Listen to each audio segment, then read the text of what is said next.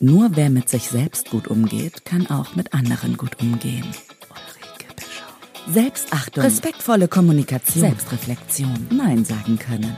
Nimm dich raus und rein ins Ich. Ulrike Bischof ist die Supervisorin an deiner Seite. Sie selbst änderte ihr ganzes Leben. Hier hörst du, wie du es schaffen kannst. Zusammen mit Ulrike und Schwarzbrot und Kamille, der Podcast für dein gelungenes Leben.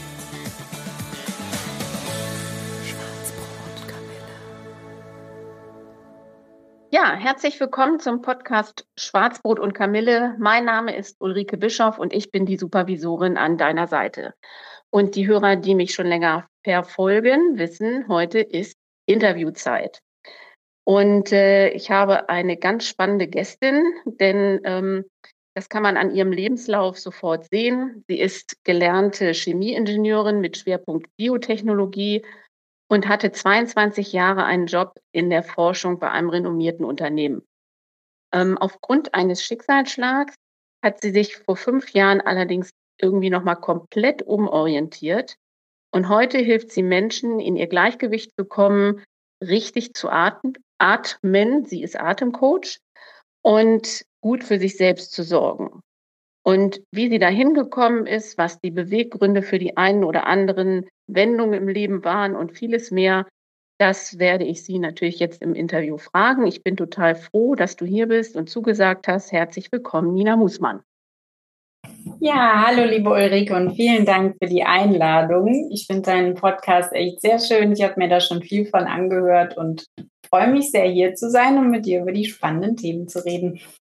Super, das freut mich.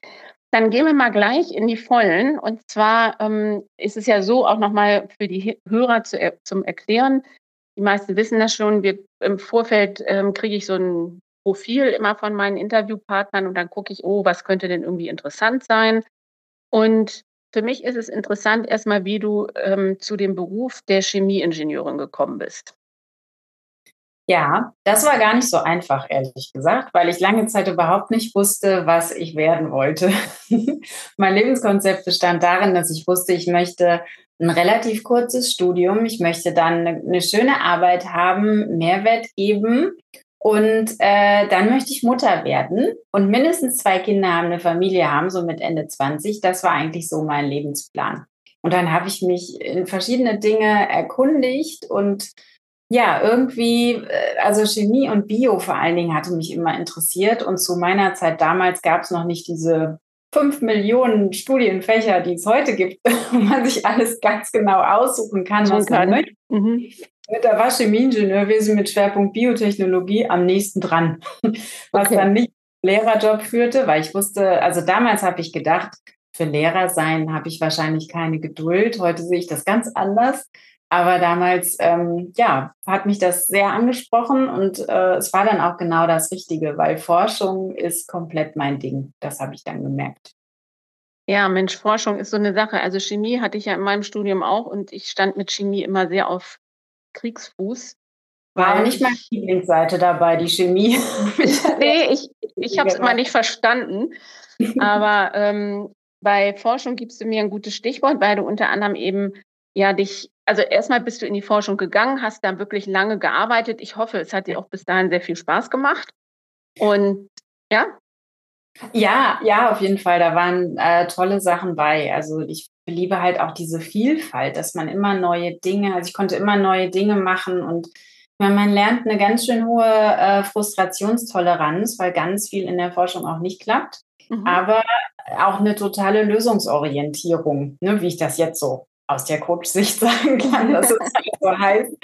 Und man merkt auch immer wieder, ähm, ja, so, dass ich durch, durch meine Ideen halt da weitergekommen bin und zu einer Lösung gekommen bin. Ne? Also mhm. diese, die selbst, dass ich etwas bewirken kann. Das war auch äh, immer schön. Und das dann auch noch zusammen mit einem Team. Das hat mir mhm. sehr viel Freude gemacht. Das, was mir nicht so viel Freude gemacht hat, war ein Teil, der zu diesem Industriejob einfach dazugehörte sehr, sehr viel meiner Zeit war irgendwann fremdbestimmt, als ich auch im Management war. Ich war auch mal eine Zeit lang in der Produktentwicklung und es war einfach irgendwann alles nur noch anstrengend, weil es halt so fremdbestimmt und super stressig war. Und, das, und ich glaube, da ist es dann mit dem Bewirken auch langsam schwierig, ne? Je höher ja. man steigt. Also zumindest kann ich mir vorstellen, dass dann so im Management kriegst du nicht mehr sofort diese Ursache-Wirkung mit. Das stimmt, da ist man weiter von entfernt, wobei ich war noch nah genug dran an meinem Team, dass ich da schon das Gefühl hatte und in den Projekten, die ich geleitet habe, kam ich halt auch voran, das schon.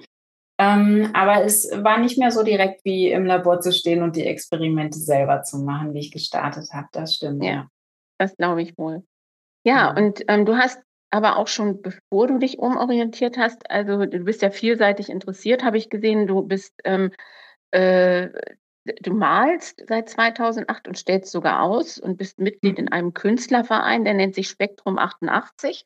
Das ist ja auch eine wirklich tolle Sache. Ist das dann so ein Ausgleich zum zur Wissenschaft oder was, wie kann ich das verstehen?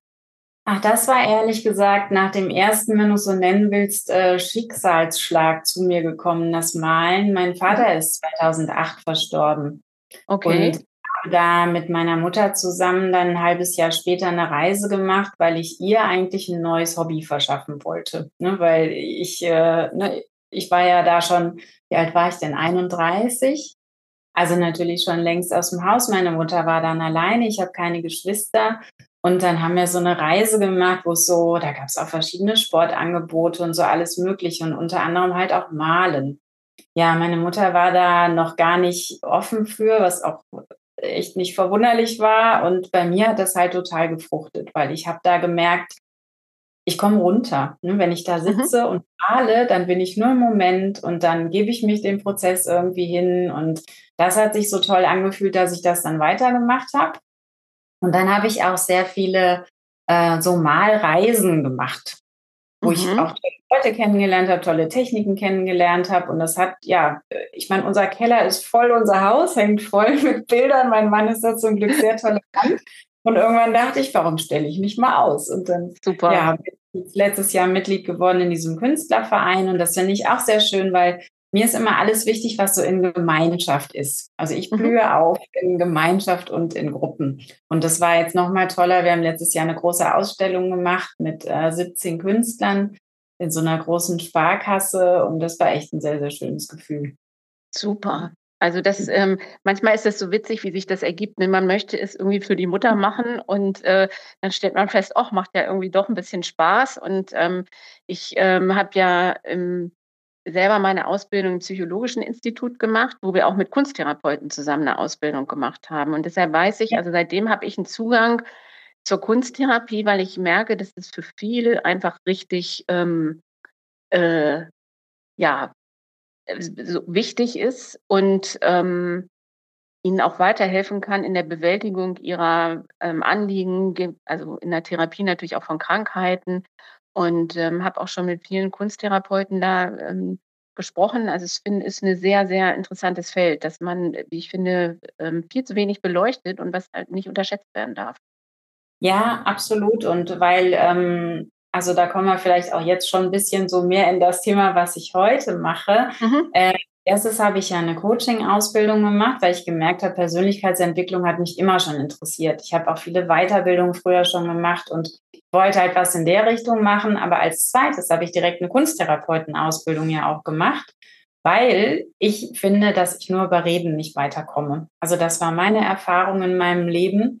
Und ähm, deshalb wollte ich auch direkt ein Tool haben, mit dem man halt so an das Unbewusste kommt und auch Prozesse wieder ins Fließen bringt tatsächlich. Das war das, was damals mir auch im Privaten sehr geholfen hat. Durch diese Auseinandersetzung mit der Kunst, mit den Materialien, durch diese Prozesse kam halt bei mir auch innerlich wieder Prozesse in Gang. Also mhm.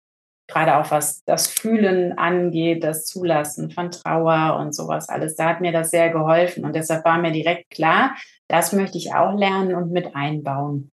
Ich finde das sehr interessant, weil du sagtest, ich habe gemerkt, man kommt mit Reden nicht weiter. Und ähm, äh, ich stelle auch fest, ähm, dass es einfacher ist, wenn ich mit äh, Klienten arbeite, manchmal über Geschichten beispielsweise, es ist zwar Reden, aber mhm. es ist letztendlich auch ein Tool, um ähm, diejenigen mehr in die, in, die Visu in, in ihre eigene Vorstellungskraft zu bekommen. Ne? Ja. Also, ja. Ähm, und speziell, wenn sie über sich selber nicht reden wollen, ich habe das mal gehabt, ähm, ein Kollege aus ähm, Wien, der sagte mal, ähm, der arbeitet teilweise so, dass die, wenn er nicht weiterkommt, dass er fragt, welches Buch lesen Sie denn gerade? Ja, was weiß ich, so Sherlock Holmes. Ah ja, okay. Und was würde wohl Watson zu dieser Sache sagen? Und ähm, das also äh, über dazu dann Zugang bekommt, um dann ähm, einfach an der Thematik weiterarbeiten zu können. Und da finde ich, spricht so was Wichtiges an, was ähm, ich finde, was im Moment immer mehr Gewicht bekommt, ist eben diese Körperlichkeit, der Geist und die Seele. Äh, es gehört einfach zusammen. Und dass man einfach auf diesen Ebenen einfach mal gucken muss, wo sind da Punkte, wo derjenige was braucht. Ne? Wo sind äh, Defizite? Und ähm, äh, wir haben ja mal im Vorfeld auch drüber gesprochen. Ich habe ähm, neulich mal deine Internetseite besucht und du bietest beispielsweise einen sogenannten Selbsttest im, äh, fürs Nervensystem an. Oder wie stressresistent bin ich eigentlich, glaube ich, darum geht es. Ne? Oder wie Stress. Äh, Erklär es doch einfach mal selber. Ja, genau. Ja, ähm, also ich finde die körperliche Seite ganz, ganz, ganz wichtig. Das habe ich halt in meinem Leben gelernt. Und das, was du jetzt ansprichst, äh, da, genau, also ich nenne es Nervensystem Selbsttest und den habe ich entwickelt, weil Stress viel mehr ist, als nur viel zu tun zu haben. Ja, wenn ich mhm. weiß, ich habe zu tun und so, dann sage ich immer, ich bin gestresst, okay. Aber es gibt so viel mehr Quellen, die uns körperlich Stress verursachen. Ja, also was auch wie Diäten machen oder auch verschiedene äh, Giftstoffe so oder auch nur Lärm oder also es gibt ganz, ganz, ganz, ganz viel, was jeden Tag auf uns einwirkt, was uns Stress macht. Denn Stress ist eigentlich nichts anderes als eine Antwort vom Nervensystem, dass dieser Sympathikusast hochgefahren wird. Das ist das, was uns aktiviert und was uns früher dafür befähigt hat, zu überleben. Denn das ist das, was das Respekt. Äh, Respekt, nicht Fluchtinstinkt. Genau. Respekt ist auch schön. Ja, genau. Ja, früher konnte man dann, also entweder man konnte fliehen und wenn nicht, konnte man kämpfen. Dafür braucht man einfach, äh, ja, Power in den, in den ganzen Muskeln, das Herz wird hochgefahren, die Lungenkapazität wird hochgefahren und ganz viel im Körper wird auch runtergefahren. Die Verdauung, die Regeneration der Zellen, Fortpflanzung ist nicht wichtig, ja, Libido, das fährt alles runter. Und ähm, in diesem sogenannten Sympathikus-Modus, in dem Stressmodus, verbringen viele Menschen ihr Leben komplett. Und ich gehörte da sehr lange auch zu. Und ohne das überhaupt zu wissen, ohne dass ich mir dessen bewusst war. Und mhm. deshalb habe ich diesen Test so gestaltet, dass du über ein paar Fragen, dass dir dann klar wird, ah, das hängt alles mit Stress zusammen. Und das bedeutet eigentlich, dass ich vielleicht ein sogenanntes dysreguliertes Nervensystem habe und da vielleicht doch mal dafür sorgen sollte, dass ich ein bisschen besser in meine Balance komme weil das auch dazu, wir brauchen Stress. Ja, das ist, ein, das ist unser Antreiber, auch ein Aktivator. Es muss nur immer eine, eine richtige Balance da sein zwischen dieser Aktivierung und der Entspannung. Ne? Die andere Seite vom Nervensystem heißt ja Parasympathikus, dieser Entspannungsnerv. Und den halt ja, aktiv zu trainieren und anzuregen. Das ist, glaube ich, die Aufgabe von 90 Prozent der Menschheit, die einfach viel zu gestresst sind und dann die Körper, und wir haben es einfach verlernt, dass es nicht mehr automatisch funktioniert, dass man vom Stress in die Entspannung kommt. So sollte es eigentlich sein. Dann ist man in Balance. Mhm. Sondern dass wir einfach in diesem Stress sitzen bleiben und es wird zum Dauerstress. Ein Stressor reiht sich an den nächsten und es werden immer mehr Stresshormone ausgeschüttet, Adrenalin, Noradrenalin, Cortisol und die machen in unserem Körper einfach äh, ja ganz viel Ussel. Ja, und, und hinzu kommt, was ja auch, also dieses Abreagieren, ne, durch, also deshalb ja. soll man ja auch viel Sport treiben oder so, da fehlt ja das Ventil heutzutage, weil wenn wir dann beispielsweise im Burnout sind und in unserem Hamsterrad, dann versäumen wir es ja auch total, für diese Balance zu sorgen, weil wir gar nicht mehr den Kopf dafür haben. Ne? Weil wir einfach, da, da kommt der Kopf dann wieder ins Spiel, dass der, der dir in dem Moment sagt, oh nee, also das kannst jetzt, du kannst jetzt nicht zum Sport gehen, du musst dies und dies und dies noch erledigen. So, und, und dadurch ähm, kommt halt dieses Ungleichgewicht auch zustande. Und ähm, ich finde das sehr schön, dass du es so ausführlich erklärt hast, weil dadurch wird auch nochmal ähm, klar, wie wichtig dieses ähm, dieses Zusammenspiel ist von zumindest erstmal Körper und Geist. Ne? Also, ähm, dass, dass da eine Balance definitiv drin ist und, und ähm, drin sein muss, um einfach auch ein ähm, entspannteres Leben oder ja nicht nur entspannter, sondern auch ähm, bewussteres Leben zu führen.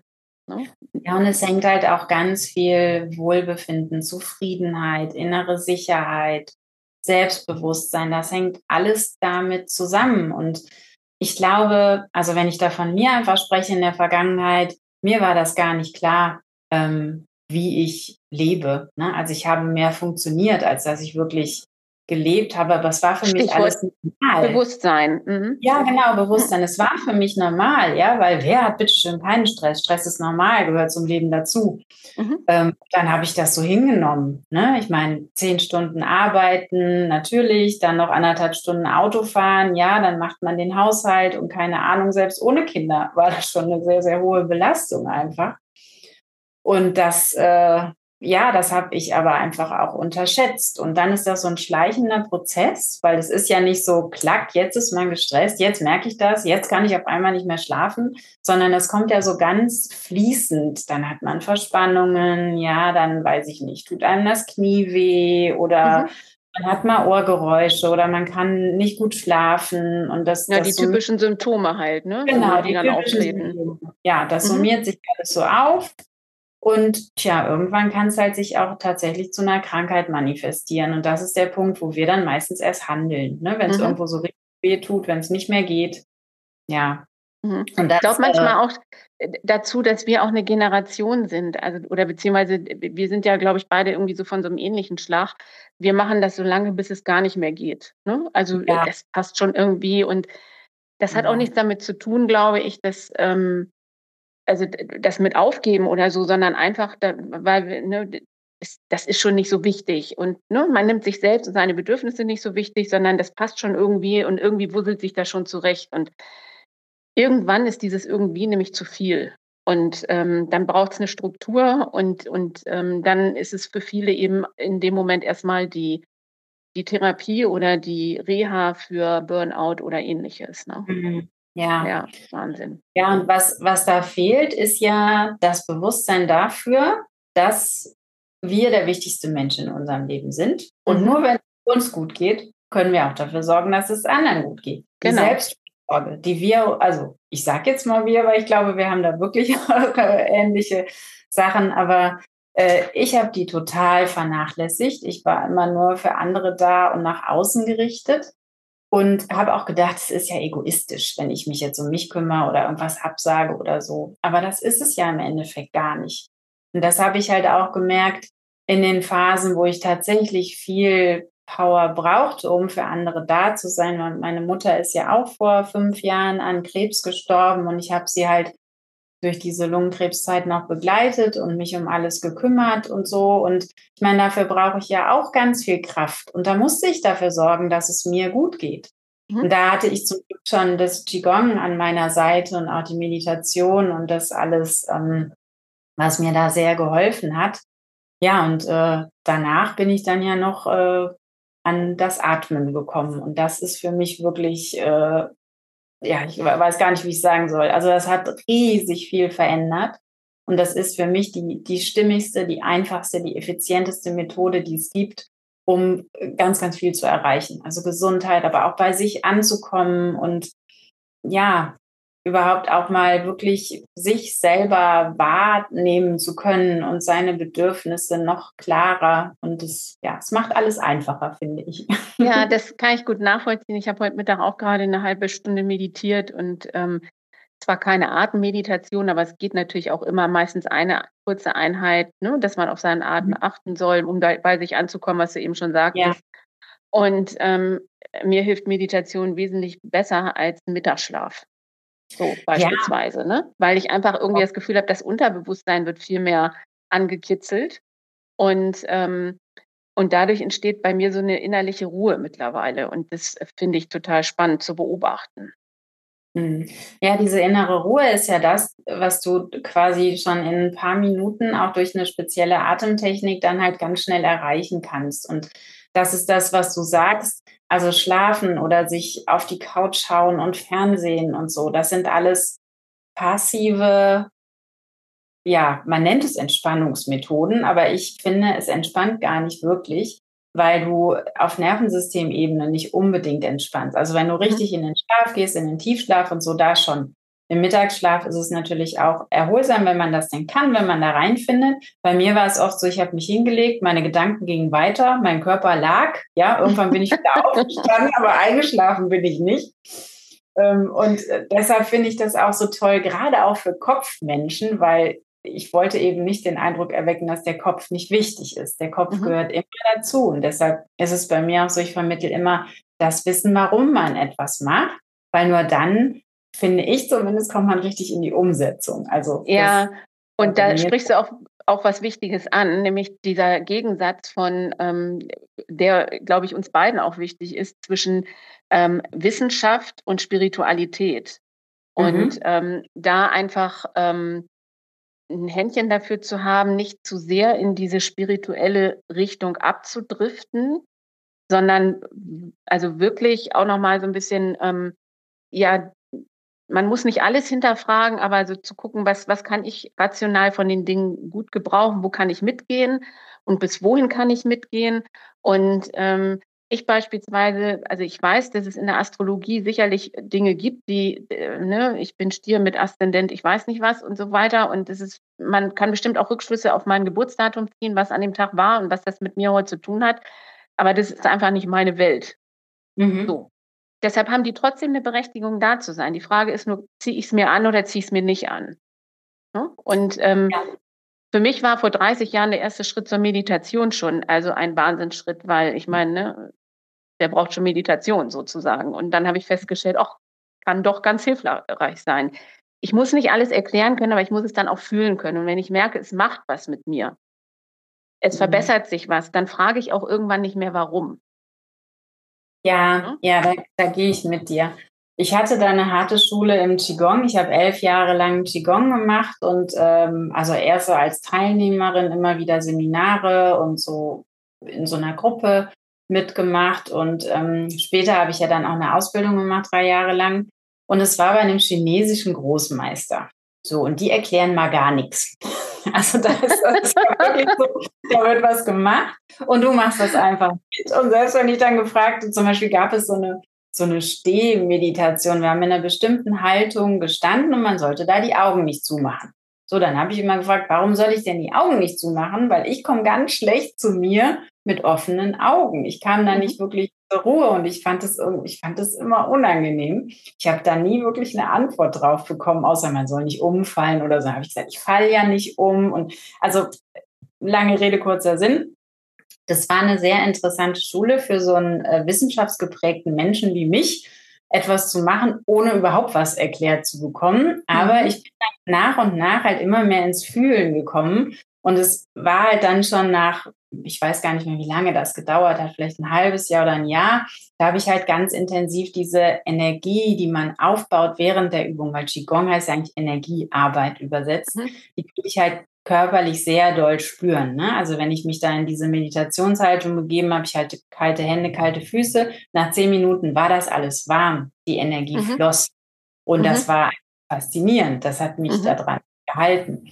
Ja, Aber verstehe. wenn Ne, wenn ich jetzt aber so zurückdenke, bei den Atemübungen ist es nochmal eine andere Nummer, weil da ist sogar alles wissenschaftlich belegt. Da habe ich sogar mhm. meine Studien, also da wird mein, mein Körper bedient, mein Geist wird bedient und alles. Und ich kann es auch tatsächlich an, an alle Menschen weitergeben, weil du hast die spirituelle Ecke, also zum Beispiel im Yoga, die Pranayama-Techniken, die haben halt einfach eine, eine lange Historie und die sind dadurch angenommen belegt. Mhm.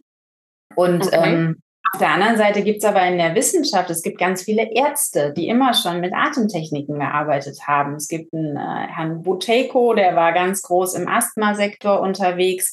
Und es gibt da unglaublich viele ja, wissenschaftlich belegte Studien und nicht nur zu den ich nenne es jetzt mal westlicheren Atemtechniken, sondern halt auch wieder zu diesen Pranayama-Techniken, weil halt irgendwo alles zusammengehört. Und mhm. das finde ich halt mega cool. Und es passt in den Alltag rein, den wir haben, weil wer von uns hat schon noch Zeit, viel zu machen, ne? so auch noch zusätzlich. Also du hast ja eine halbe Stunde genommen, um zu meditieren, das ist großartig. Mhm. So eine Atemübung kann man halt tatsächlich auch mal nebenbei machen. Die mhm. kann man bei Kochen machen im Auto beim, ja, oder im Meeting äh, und das fährt einen dann halt schnell runter. Das finde ich so toll. Ja, und da schlage ich mal den Bogen zu, ähm, Entschuldigung, zu, äh, denn wir müssen schon langsam wieder zum Ende kommen. Ähm, also zum einen möchte ich meinen Hörern mitgeben, dass du ein ähm, Artenseminar machst noch am ja, April, also 12. April. 12. Genau. 12. April, genau. Und äh, das heißt, da könnt ihr mal schauen unter äh, auf der äh, Webseite von Nina oder auf der hast du eine, du hast eine Landingpage dafür? Das ist auf der Website, genau. Ich habe meine Website ja Self-Care Coach genannt, äh, so. weil es mir genau darum geht, ne? um die Selbstfürsorge, die ist immer das Wichtigste. Genau. Also das heißt, ähm, dann würde ich ähm, euch raten, einfach mal bei Interesse jetzt nach dem Interview mal bei Nina Mußmann mit SZ eigentlich geschrieben Ne? Oder ja, mit Doppel-S? Alles mit okay. Doppel-S.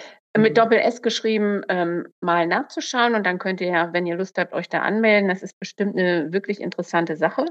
Und ähm, was ich auch gemacht habe, im Übrigen ist auf Ninas Seite diesen ähm, Nervensystemtest. Das fand ich auch ganz spannend.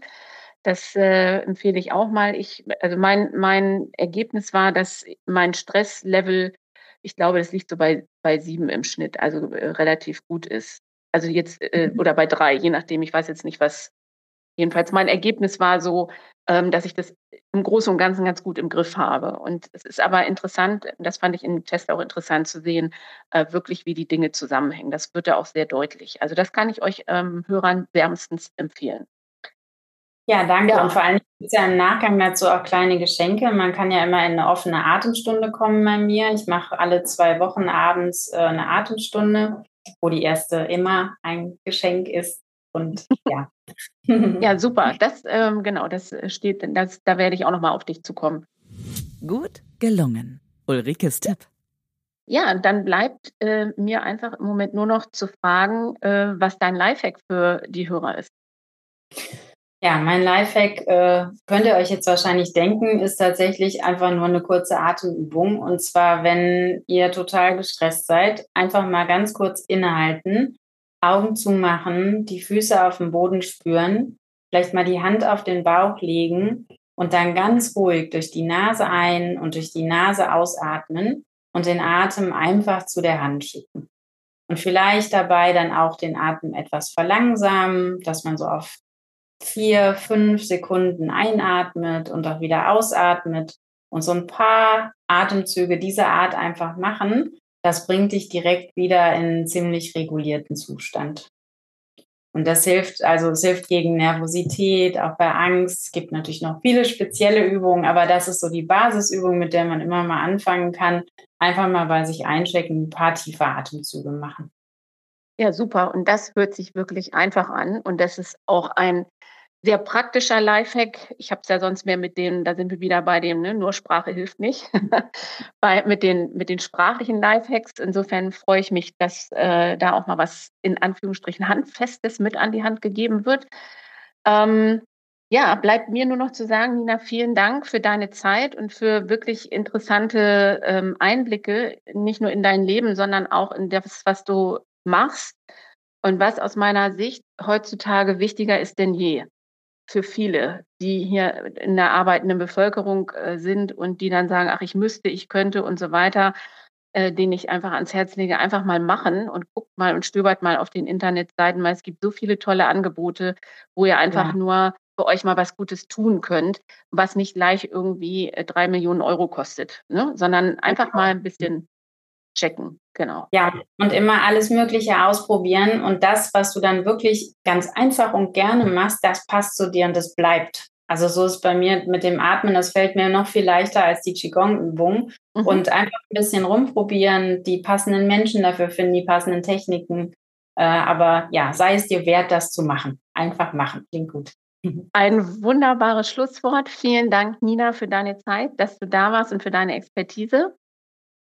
Und Danke für die Einladung. Sehr gerne. Und ähm, meinen Hörern, wir hören uns in 14 Tagen wieder. Da geht es nochmal um das Thema Gefühle und das ist dann der letzte Podcast aus diesem Blog. Und dann geht es im Herbst höchstwahrscheinlich weiter, weil ich dann mal weg bin. Ich plane nämlich auch noch mal den Camino zu laufen dieses Jahr und äh, dann gibt es aber bestimmt neue Erkenntnisse, die ich euch dann in der nächsten Podcast-Reihe dann mitteilen kann.